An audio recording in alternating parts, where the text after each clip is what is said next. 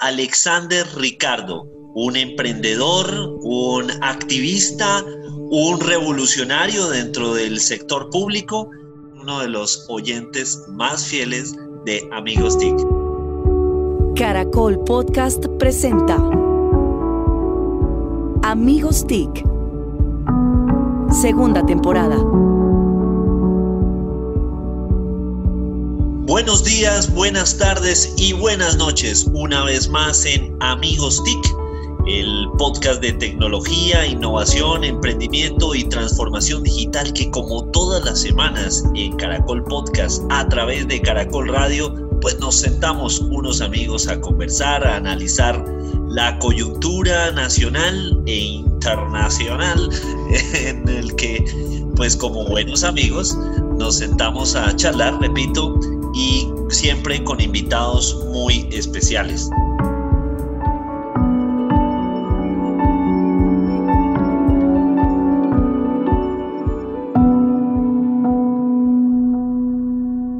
Hoy tenemos, les quiero presentar a nuestro invitado. Ya, pero eh, creo que es importante comentar, o lo vas a comentar después.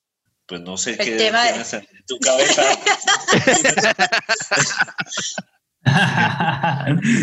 ya le leen la mente, ya le leen la mente, ya le leen la mente, eso es muy avanzado. yo, yo, yo pensé que mi esposa era la única que salía así. No, no, no.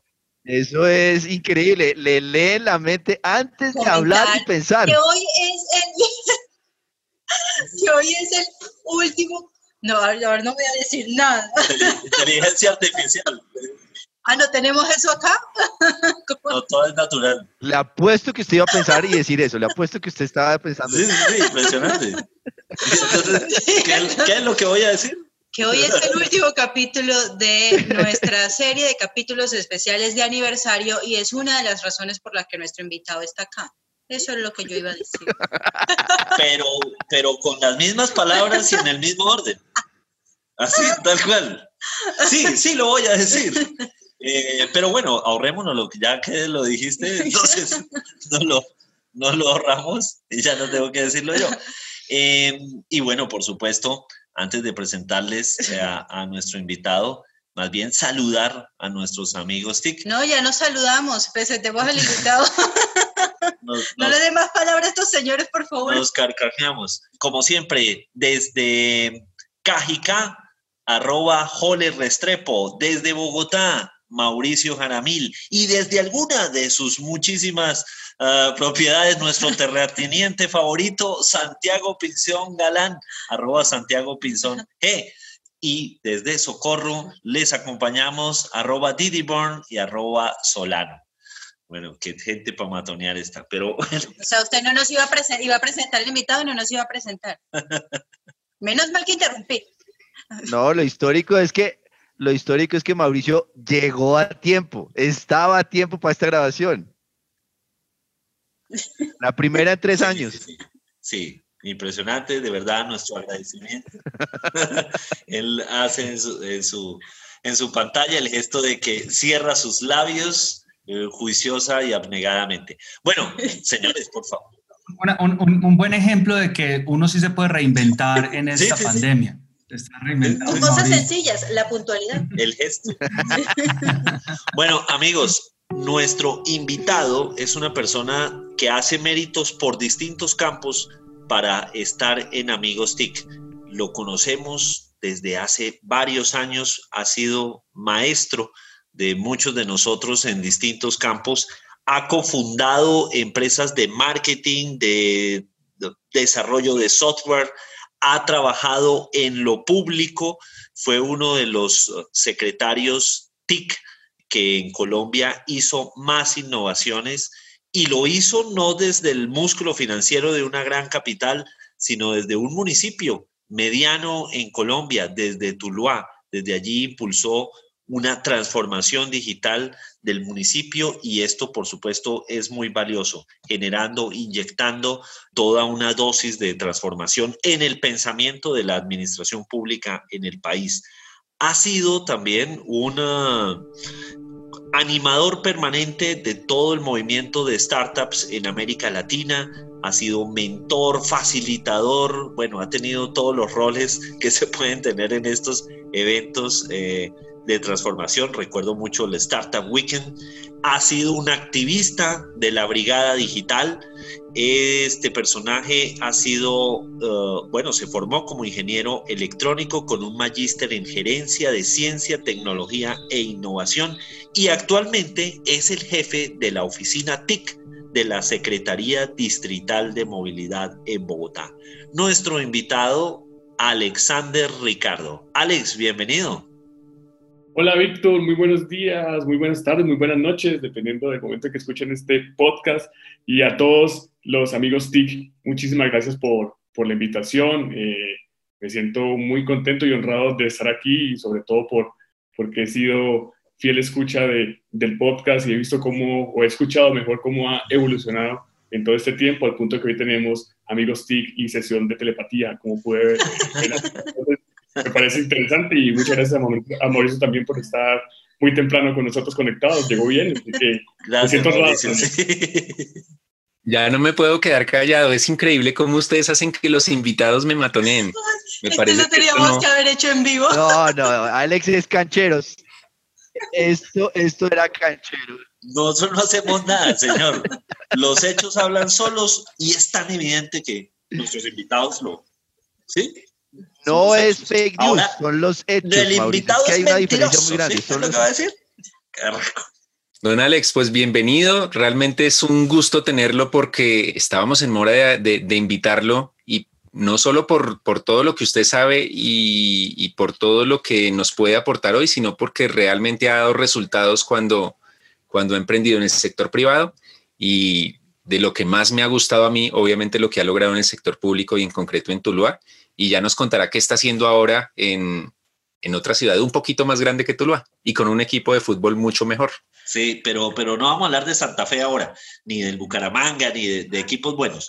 No, Alex, Alex es nuestro invitado y... Yo no estoy muy segura de que quiera hablar, de que Mauricio se haya referido al Santa Fe cuando dijo equipos buenos, entonces... Eh, sí. Bueno, pero, pero eso de, es otra historia. Dejó la laguna okay. de, la, de la duda.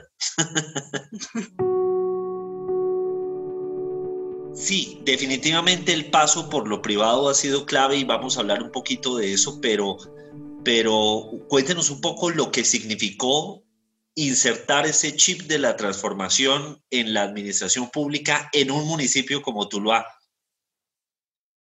Pues bien, eh, primero para mí fue una experiencia importante porque Tuluá es mi ciudad natal y que me hubiesen invitado a participar de ese ejercicio de gobierno en, la ciudad que de una u otra manera me permitió avanzar en los proyectos personales y profesionales que, que hoy se, se, van materializando, fue, fue algo lindo. Y, también porque conté con, con, el apoyo de un grupo de personas que formaban ese gabinete en ese momento, muy comprometidos con, primero, generar un cambio en la forma de gobernar y segundo, en, como lo vengo de, denominando desde hace ya un poco más de 15 15 años aproximadamente que he tenido contacto con el sector público en diferentes momentos, de hacer que las cosas pasen, porque creo que es una de las cosas más, más una de las situaciones más complejas en el sector público, y es hacer que las cosas pasen. La, la, lo, lo paquidérmico que en ocasiones puede ser lo público, lo complejo que puede ser por, por diferentes situaciones, sobre todo por la necesidad de resolver rápidamente aquellas demandas de servicios, eh, la demanda de atención, eh, en todos los aspectos y en todas las dimensiones de los ciudadanos, pues hace que, que, que eso pueda ser eh, complicado.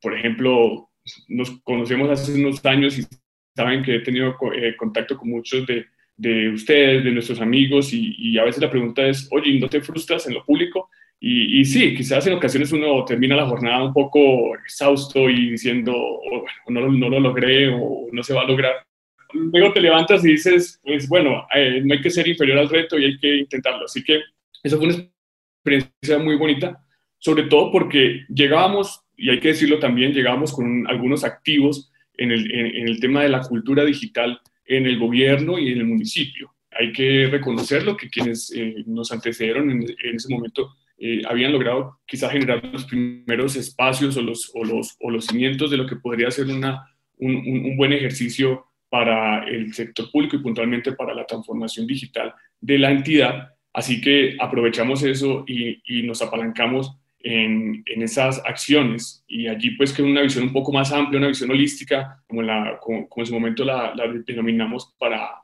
la propuesta de lo que fue el, el programa de gobierno como tal y, y, lo que se dejó en el plan de desarrollo de ese momento era hagamos que las cosas pasen, pero hagamos lo que lo pase con, tecnología, entendiendo que ese no va a ser como tal el propósito, no vamos a invertir los recursos que pueden ser quizás limitados en algunos momentos en tecnología porque tenemos que tener tecnología, sino que démosle un sentido donde en realidad le genere valor. Y, ahí tuvimos experiencias muy, muy, muy interesantes que nos llevaron a, ganarnos, eh, más que el reconocimiento, es el sentido de cuando pensemos en algún problema que tenemos que resolver, preguntemos si hay tecnología, preguntémosle a, a, a la, al departamento TIC, que es, el, es la estructura institucional TIC que está allí en esta, en esta alcaldía y comenzaron a invitarnos ya a todos los procesos de planeación, de análisis y recorrimos, no sé, desde, desde la planeación territorial hasta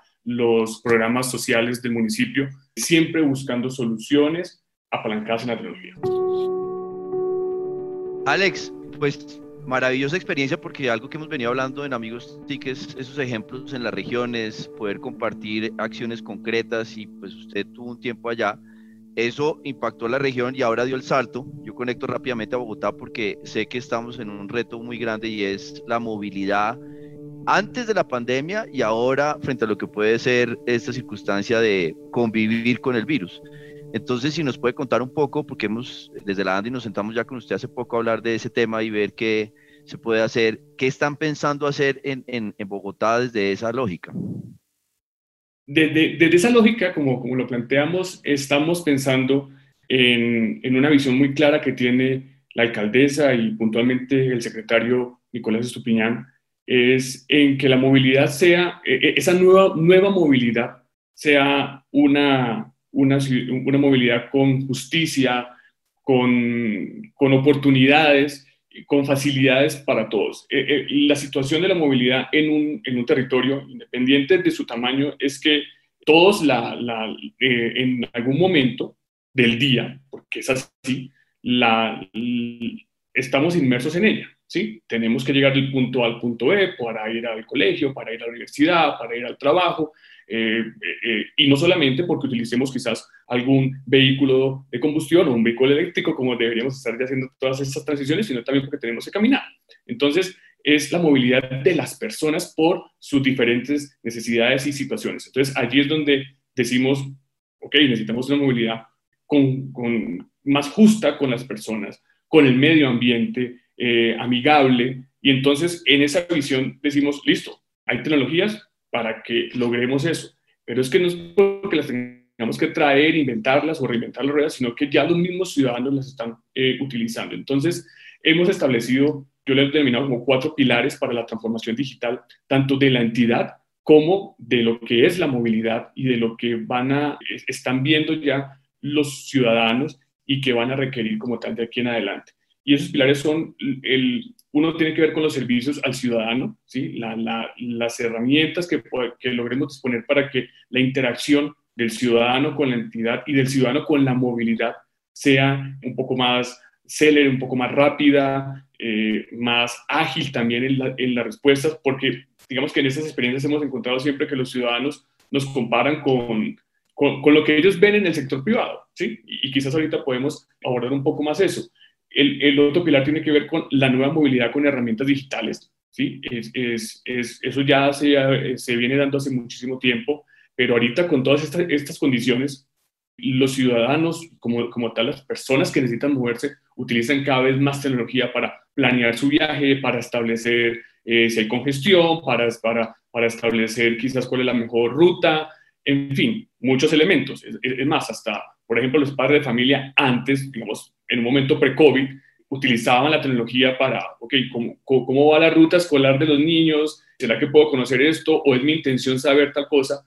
Ahora pues estamos, digamos, saliendo de, de, del, del, primer momento de confinamiento fuerte que tuvimos y pues está, eh, quizás se espera hoy que tengamos entonces más herramientas para eso. Y los, los otros dos pilares tienen que ver con la movilidad con datos, que en últimas es planear con datos. Y eso es algo que hemos venido trabajando desde hace mucho rato en, en el ejercicio de, de, lo público y que ahora pues cobra mayor relevancia en una ciudad o en, en Bogotá que tiene un poco más de 8 millones 500 mil habitantes, más su población flotante, eh, más el, el, proyecto que personalmente me encanta porque me gusta cuando se dan esos ejercicios de asociatividad que tienen que ver con la región metropolitana. Entonces vamos a tener población, duerme en un municipio pero trabaja en Bogotá, eh, duerme en Bogotá pero trabaja en otro municipio. Entonces allí vienen muchísimos datos.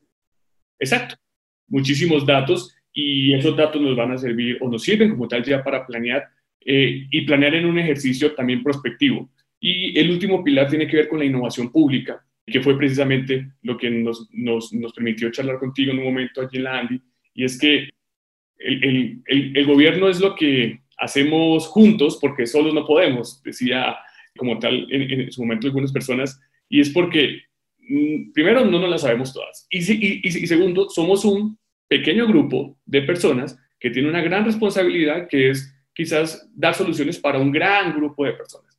Y entonces qué interesante si lo trabajamos juntos. Y, allí creo que hay una disposición desde la alta dirección de la Secretaría de, Movilidad por hacer que las cosas pasen, pero hacerlo en ejercicios de innovación abierta, de, de, oiga, si tenemos una idea, ¿por qué no le decimos a los amigos de la Andy que nos cuenten qué, qué piensan ellos de eso? Pero también, ¿por qué no permitimos que los, ciudadanos que están organizados en las veedurías eh, también nos cuenten qué opinan? O simplemente Pedro Pérez o María Prado nos escriba y nos cuente, oiga, yo, yo, quisiera que eso lo hicieran de esta manera y poder entonces valorar eso y llevarlo a esos ejercicios de innovación abierta. Así que eh, eh, con esos cuatro pilares nos vamos a estar, digamos, moviendo, no solamente en ese capítulo de Amigos TIC, sino en, en estos ya cuatro eh, años que vamos a, estar aquí en este ejercicio probablemente. Alex, eh, como decía Víctor un poco en la introducción, desde las ciudades grandes hay otras posibilidades y hay otros recursos, ¿no? Y hay, de hecho, otros personajes dentro de, lo, dentro de la ciudadanía que tienen una disposición y, y capacidades de aportar desde distintos eh, sectores. Un ejemplo, pues, el, el, lo que acaban de comentar de, de, esa reunión con la Andy, ese sector privado que dice, oiga, estoy acá presente y quiero sumar. Pero desde las regiones puede ser un poco distinto, ¿ok? Cómo hacer para que las personas en las regiones entiendan que es parte de su responsabilidad, que como tú dices, no es ajeno, que una cosa es los que están en, de paso por, por eh, el gobierno local en ese momento y otra es lo que como ciudadanos debemos lograr para dar continuidad a procesos como estos. Porque qué maravilloso que pueda pasar cosas como estas en un municipio más pequeño, ¿ok? Bueno, en un municipio pequeño, más pequeño cualquier cosa, más pequeño de Bogotá, cualquier cosa, pero un municipio pequeño o mediano, y que la gente entienda que tiene que sumar, que es parte del proceso y que lo tiene que cuidar para poder darle continuidad. Yo creo que eh, cambiando de, de deporte para, para, no seguir la línea de Mauricio que puede generar más polarización y publicidad tan difíciles en, en nuestro país, yo lo, yo lo asocio como con, con, la, con el ciclismo, ¿sí? Es estar entonces en estas etapas con metas volantes y tener como tal un objetivo de, ok, queremos llegar hasta allá, pero hay que ir ganándose esos premios, montañas, algunos van a hacer unas contrarrelojes, algunos van a exigir que el sprint sea como debe ser, a todo dar. Mm, digamos que siguiendo esa línea, lo que quizás hemos aprendido es separemos, no separemos, pero sí tengamos en cuenta que tenemos unos funcionarios públicos y tenemos unos ciudadanos. Igual tienen tu misma condición como ciudadanos, pero con los funcionarios públicos en las entidades, mm, digamos, más pequeñas y en los eh, gobiernos territoriales donde he tenido la oportunidad de participar en diferentes roles, lo que siempre hemos buscado es, oiga, ¿cómo hacemos para que con la tecnología le demos a este funcionario más tiempo, que quizás su jornada sea un poco más, más, más interesante? Eh, comencemos a resolver aquellas cosas que le duelen y con eso, de alguna u otra manera, logramos, en el buen sentido, enamorarlo de las TIC. ¿sí? Entonces, eh, eh, fíjate que hiciste esto y lo hiciste con esa herramienta y fue un poco más rápido. Entonces, ese fue un ejercicio por ejemplo, en, en, dos entidades pequeñas, ¿sí? después de Bogotá, todos pequeños. Entonces, en, do, en, dos entidades un poco más pequeñas, de municipios de un poco más de 100.000 habitantes, y otro de cerca de 200.000, hicimos, recorrimos las diferentes áreas entendiendo cuáles eran como sus dolores, o sea, qué, qué, es lo que no han podido hacer y nos contaban muchas cosas como, no, pues mira, tenemos un problema de fiscalización tributaria por esto y lo otro. Ok, pero lo podemos cruzar. No, o sea, si nosotros llegábamos con, la, con, con, con, la, con el argumento de, oiga, siéntense aquí y escúchenos que les vamos a contar qué es la analítica de datos de acuerdo a las capas tal, tal, tal, tal, los perdemos. Te voy a interrumpir un segundo y voy a hacer un paréntesis a lo Mauricio. Eh, porque además... Yo pensé que ibas a decir lo que había pensado Alex, pero no, no, no, no, es, es, el inciso 2 de mi... bueno, entonces, no, realmente está el factor ciudadanos, que, que pues es como la, la pregunta inicial que, que te hice, pero hay otra cosa muy importante que nos toca entender y, y resolver en, en algunos municipios pequeños, y es que precisamente como el ciudadano normalmente no entiende la importancia y el valor de, de, algunas de estas acciones desde, desde lo tecnológico, desde la innovación, hay municipios que ni siquiera tienen secretarías TIC. Hay municipios que ni siquiera saben cómo funciona eso y cuando alguien lo propone, la gente es como, ahora se van a gastar la plata en. Sí. Entonces creo que está muy en relacionado. Lugar de hospitales y colegios y... Exacto, entonces cuando la discusión se va desde debemos tener tecnología, debemos tener tal cosa, pues quizás entonces el interlocutor, en este caso los funcionarios, quizás pierden el interés, porque si lo que yo estoy diciendo es que tengo un problema, en este caso, como el ejemplo que estoy dando de fiscalización, o un problema de caracterización de la población, si ya estamos hablando desde el aspecto socioeconómico, y tú me vienes a hablar de, no sé, de analítica, de unas cosas complicadas, pues pierdes. Lo que hicimos fue, ok, cuéntanos el dolor y después nos vemos. Y nos veíamos después del tiempo y dijimos, oiga, fíjese que logramos hacer tal cosa que usted nos contó, hicimos una prueba y al, al funcionario en ese momento, y no porque eh, no tenga interés en, en, en, aprender, pero no le interesa tanto si lo hicimos con este u otro lenguaje, con este motor de base de datos, con esta técnica, no le interesa, pero usted vio el resultado. Entonces, eso nos comenzó a generar como tal un espacio importante.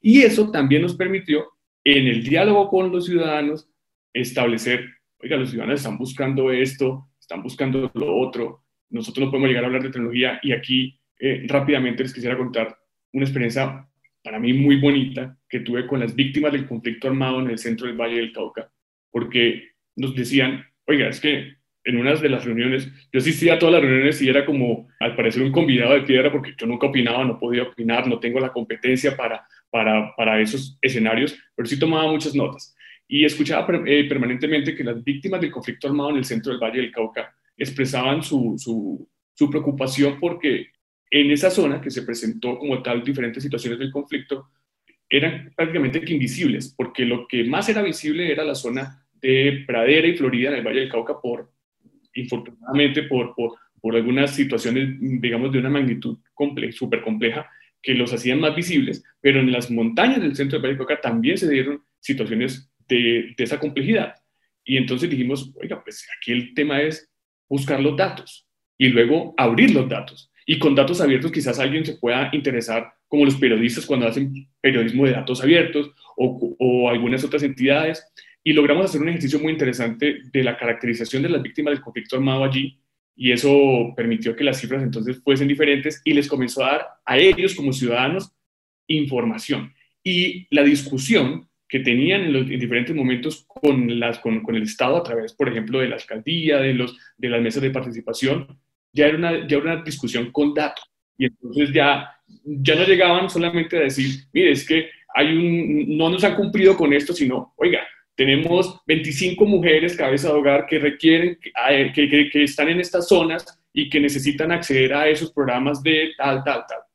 Cuando los gobernantes, los secretarios comenzaban a escuchar eso con cifras, había un interés, oiga, nos están diciendo ya algo como con una, como un poco más aterrizado, deberíamos entonces buscar cómo trabajar. O sea, creo que es una experiencia interesante. Entonces, escuchar, digamos, esas historias de usuarios, si lo queremos llevar así al ambiente cuando hacemos software, y, y, y ponerlas en un contexto social, en un contexto de gobernanza, ahí nos lleva como, oiga, ahí la tecnología puede ser importante si hacemos tal cosa. Entonces, ese creo que, que es el rol y, y lo discutimos una vez en un, en un encuentro de, de jefes y secretarios TIC, denominado CIO Summit, es que le encanta ponerle esos nombres a, a, los, a los eventos, pero bueno, y lo decía, lo decía el exministro Luna en ese momento, decía, creo yo que los que más se pueden conectar con, en la función pública y pueden entender todo son los líderes de tecnología, porque en realidad pues están desde, son transversales. Son los articuladores. Y van entendiendo todo. Y, pues a mí personalmente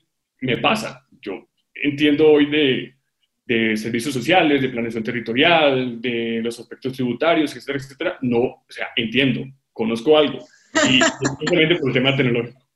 Sobre todo el, entiendo la aclaración. La aclaración va por el lado de entiendo cosas tributarias. No,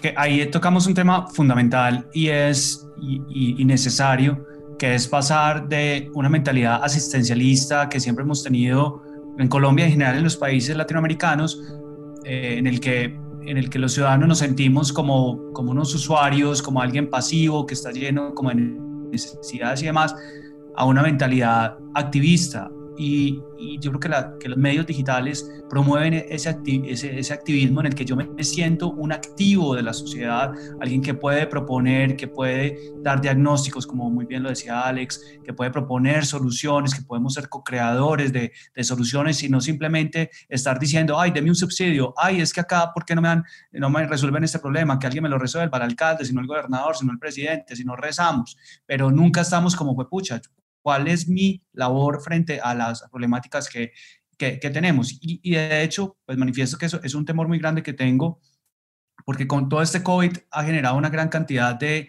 de subsidios y demás que de pronto va a nutrir esa, esa mentalidad eh, asistencialista. Entonces, bueno, un sermón de Holly.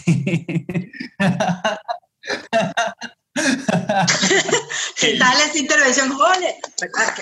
Yo aplaudo. Las elecciones vienen pronto. pero estuvo, hizo tremenda intervención. Yo futuro, aplaudo la Futuro alcalde de Cajica.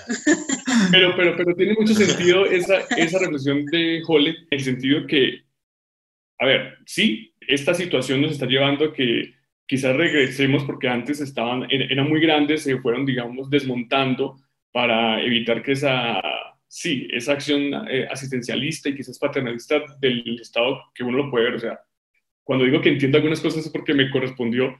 Estuve en el, encargado de, como director de planeación durante unos meses y, me puse a revisar temas de, los subsidios, pero solamente con la visión de vamos a revisar lo de la base de datos que me están pidiendo y comencé a encontrar uno, algunos comportamientos y precisamente eso es lo que dice Jole. Se pueden eh, seguir o, se puede retomar esa, esa, esa senda donde para algunos ciudadanos es la única fuente o es la única opción para resolver sus situaciones y sus necesidades, pero también se acostumbran a ello y comienzan a generar entonces unas situaciones de orden social y con alto impacto fiscal que, que, pueden hacer algunas cosas un poco más complejas. Pero entonces, ¿por qué no trabajamos en un ejercicio de analítica de los datos quizás? Para entender cómo eh, en, los periodos siguientes se van a comportar esos subsidios. Y no hablemos ya solamente de, las personas, quizás Santiago también nos podría allí ampliar eso. Pensemos en, las empresas. Eh, vienen unos paquetes de recuperación económica, vienen unos paquetes que, con, con incentivos, con etcétera, etcétera. ¿Cómo le hacemos el seguimiento? Pero el seguimiento creería yo que no lo puede hacer única exclusivamente el emisor, el Ministerio de Hacienda, las cámaras de comercio, sino también los propios empresarios, los propios ciudadanos, a través de diferentes estrategias, oiga, hagamos el seguimiento a ver si en realidad están teniendo el impacto que esperamos esos paquetes de, recuperación, esos subsidios, y, veamos cómo va a ser su, su, comportamiento. ¿Para qué? Para planear con datos. Es uno de los pilares que les decía ahorita. Alex, en esta, en esta carrera de ciclismo que usted está corriendo. Por cierto, este sábado empieza el Tour de Francia, ¿no? Sí, vamos, vamos, Egan, vamos. Usted ya les había dicho. No, usted lo pensó. Adelante, Mauricio. En, esta, en esta carrera, eh, la pandemia seguramente cambió el plan de carrera, pero ¿en qué etapa está usted en este momento? Y explíquenos cuál es esa última etapa cuando usted cruce la meta ¿qué es lo que vamos a ver ahí? ¿O qué es lo que espera que veamos? Sí, esa pregunta, como siempre preguntas tuyas bien complejas, es, es porque... Eh, Las fáciles. Por eso casi no lo dejamos preguntar. Por eso siempre me interrumpen, sí. Agradezca que fue solo una.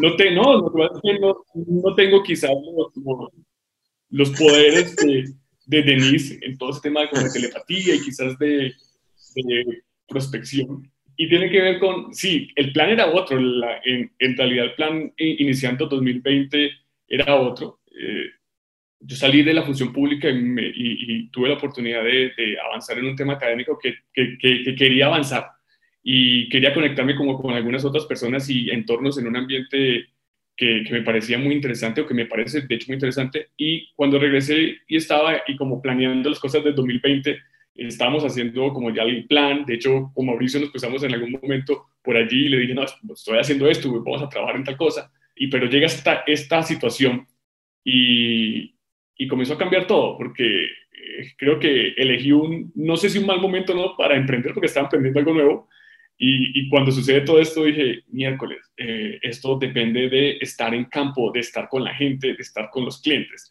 o sea que no voy a poder llegar. Porque, porque vamos a estar eh, sentados un, un rato. En principio eran quizás algunos meses, porque bueno, vamos a ver cómo evoluciona todo.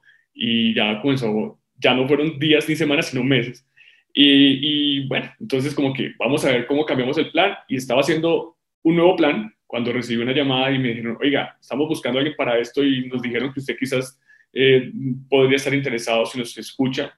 Escuché la propuesta y le dije, listo, perfecto, charlémoslo. Y el charlémoslo fue que a los dos días eh, tuve una, una charla muy corta con el secretario Supiñán y me contó, yo quiero hacer esto, y pues no se lo pude decir en ese momento en, la, en la, charla, pero le dije, por favor, lléveme, que, que, que, yo lo hago, o sea, me parece excelente esa, esa visión. Y bueno, a los, al día siguiente fue que hablamos de nuevo, listo, hagámoslo, y entonces por eso estamos aquí hoy haciendo eso. Entonces, eso cambió y ahorita, en realidad en ese momento iba quizás como iniciando una contrarreloj, pero ahorita llegó un premio de montaña tremendo, tremendo, tremendo, que, creo yo que va a exigir muchísimo de lo mental, de lo físico, de la preparación. Y, bueno, vamos a, darla toda, porque pues quizás el, lo que espero recibir después allá en el podio, personal, lógicamente, porque esto es un tema más personal, quizás es que cuando mira atrás diga, oiga, chévere, eh, hicimos que las cosas pasaran, ya, ya quizás no, no voy a tener que acelerar tanto y, y, y bueno, aportamos un poquito, ¿no? porque aún nos falta mucho en, lo público, nos falta mucho también en el país. Se han hecho cosas muy importantes, eh, apalancarse en ellas es súper, súper importante, pero la idea siempre es aportar. Y yo lo dije por allá en el 2012 en un evento eh, de, de Mintic, dije, uno de mis sueños es, hacer, es que con la tecnología lo público sea considerado algo bueno. Así que creo que ese puede ser el, el primer resultado importante en ese podio.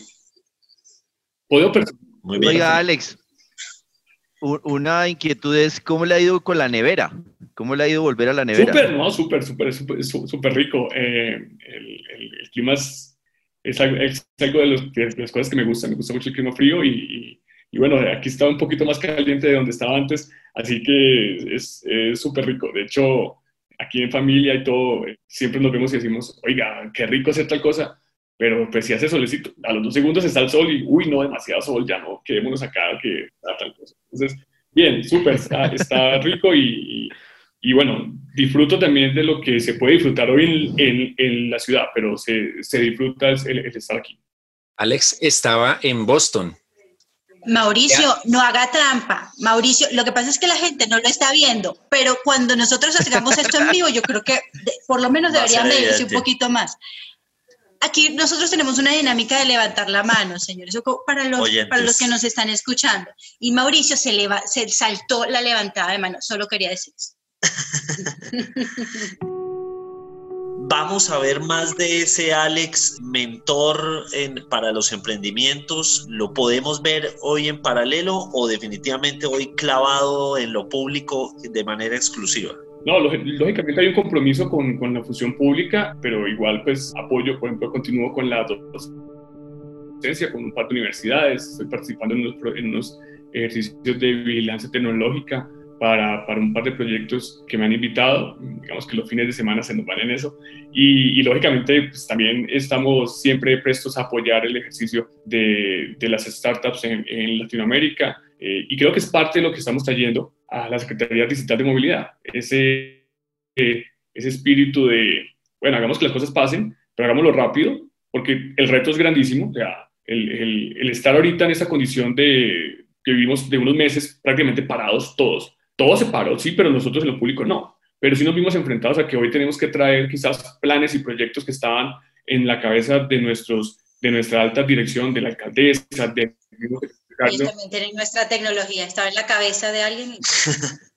estaban, estaban para, para 2022, 2021, 2023, tenemos que traerlo rápidamente ahora para que se comiencen a ejecutar porque tiene unas implicaciones importantes en lo que la, ciudad necesita en la reactivación económica y social. Entonces, allí nos va a tocar hacer todos estos ejercicios que hacemos en 54 horas, por ejemplo, cuando hacemos un Startup Weekend, ahorita los tenemos que hacer rápidamente en, en, en, en este entorno, con una complejidad mayor aún. Y es que aquí no podemos parar y decir, paremos, pivoteemos y cambiemos. Eso sí lo, sí lo hacemos internamente probablemente, pero, pero, pero la ciudadanía no no, no puede esperar y necesita las soluciones rápidas. Por, por ejemplo, eh, en uno de los pilares que les contaba, servicios al ciudadano. Hoy es, eh, bueno, hoy estamos próximos a cumplir un mes de hacer muchísimos, muchísimos trabajos con un, par de plataformas eh, única exclusivamente para lograr que los ciudadanos tengan una reducción en los tiempos de espera para los trámites eh, presenciales. Y eso lo hemos venido logrando. Eh, lógicamente, cuando se inició, digamos, en los primeros momentos de la reactivación, pues había un cuello de botella, un represamiento de atenciones y a hoy, digamos, que ya hemos logrado estabilizar todo ese procedimiento. Ha sido un proceso importante y es algo que hace parte de eso que necesitamos hoy en Bogotá. Necesitamos continuar trabajando en trámites y servicios a través de canales digitales porque eso permite, primero, que se eviten viajes innecesarios del ciudadano hasta una de, las entidades. ¿sí? Yo celebro y, lo estoy leyendo ahí en detalle, la ley 2052 que salió el 25 de agosto, que es la que establece pues todo lo, lo, nuevo para la racionalización y la prestación de trámites. Entonces, ahí vamos a trabajar muy fuerte. Estamos trabajando fuerte y ya tenemos los primeros resultados y lo vamos a seguir haciendo. Y probablemente con los mismos ejercicios de, de las acciones de emprendimiento, de trasnochar, de pensar dos o tres veces, de, de, pararse, de saltar y tomar energía para decir, ah, listo, probemos esto, pero el ciudadano lo necesita rápido, entonces en eso estamos muy comprometidos. De productos mínimamente viables, pero en lo público. Que es bien complejo. Alex, el, el sector transporte en general de, de movilidad es, es, como un salpicón ahí muy raro. Están los, las startups y empresas de tecnología como de punta, presentando soluciones, patinetas eléctricas, eh, bueno, muchas plataformas y demás. Pero por otro lado está, y sobre todo en la ciudad, un, un, sector que, que sigue, mejor dicho, efectivo, la registradora, echando humo a la lata, súper del siglo pasado y se resiste, se resiste a cambiar. Entonces, y eso está todo en el ecosistema, además de una voz muy, muy fuerte. Bueno, eh, ¿cómo, ¿cómo, mediar en ese ecosistema tan variado y con, y con tantas dificultades de algunos sectores? Lo que hemos estado haciendo, y, y, sí, tu pregunta es clarísima, es, un tema súper complejo, pero lo que hemos estado haciendo es también, primero escuchando y entendiendo también cuáles son esas realidades y esas dimensiones de esos sectores. Y lo que, y lo que creo que llevamos hoy importante es que, por ejemplo, estamos haciendo unos trabajos importantes con con, los taxistas, tenemos unas mesas donde dialogamos con ellos de diferentes elementos y me pareció muy interesante que ellos mismos, ellos mismos, en la mesa que han denominado de competitividad, trasladan la tecnología como un habilitador para hacer unas mejoras importantes, ¿sí? Entonces, se están separando un poco de la discusión que se viene dando por diferentes situaciones, de todos esos elementos del uso de plataformas, etcétera, etcétera, a, ok, y nosotros entonces, ¿qué tenemos que hacer para lograr entonces ser competitivos en esos, en esos ambientes? Y, y allí el diálogo entonces está siendo muy importante porque la visión es propositiva. Ok, listo, sabemos que tenemos estas dificultades, que tenemos estos inconvenientes, sabemos que tenemos unas situaciones complejas de la relación con el ciudadano para la prestación de servicio, hay, hay aspectos de seguridad, hay aspectos propios de, de las personas, del mercado, etcétera, etcétera, de la regulación, pero no nos quedemos en esa discusión, sino que dialoguemos sobre cómo avanzamos. Y hoy estamos haciendo un trabajo de, mm, no, no, no tanto de, de, planeación, porque ya hay unos elementos listos, pero desde adaptación de esas herramientas tecnológicas que tenemos hoy para darle, primero, mejores condiciones a la prestación del servicio, en este caso de transporte público individual, mejores condiciones para la analítica de los datos posterior. Fíjense que hay empresas, por ejemplo, de estas, que tienen ya todo un ejercicio de analítica de datos de sus servicios, al punto que hoy sabemos que la mayoría de los servicios que se prestan en taxis en Bogotá se, se, prestan para mujeres.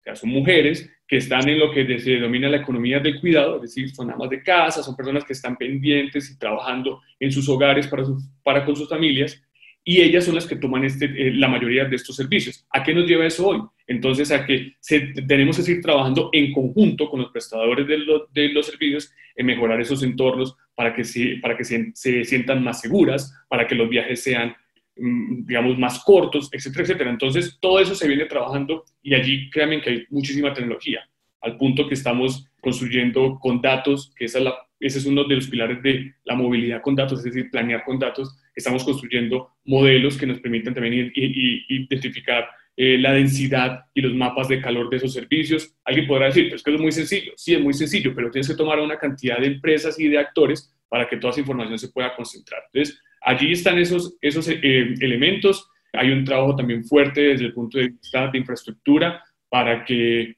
la ciudad se pueda seguir moviendo con viajes más cortos, con viajes más, de una manera un poco más sostenibles para los temas de, de emisiones o sea que sí, es un, es un sector complejo y grande, pero también apasionante.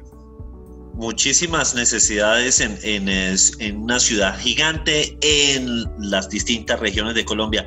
Hemos tenido como invitado a Alexander Ricardo, un emprendedor, un activista, un revolucionario dentro del sector público, pero repito, un emprendedor por encima de todo y además con ese valor agregado gigante de ser uno de los oyentes más fieles de Amigos TIC.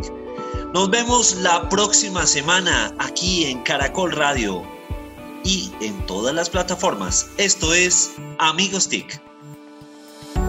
Encuéntranos en Instagram como arroba caracol podcast. Envíanos tus mensajes y comentarios.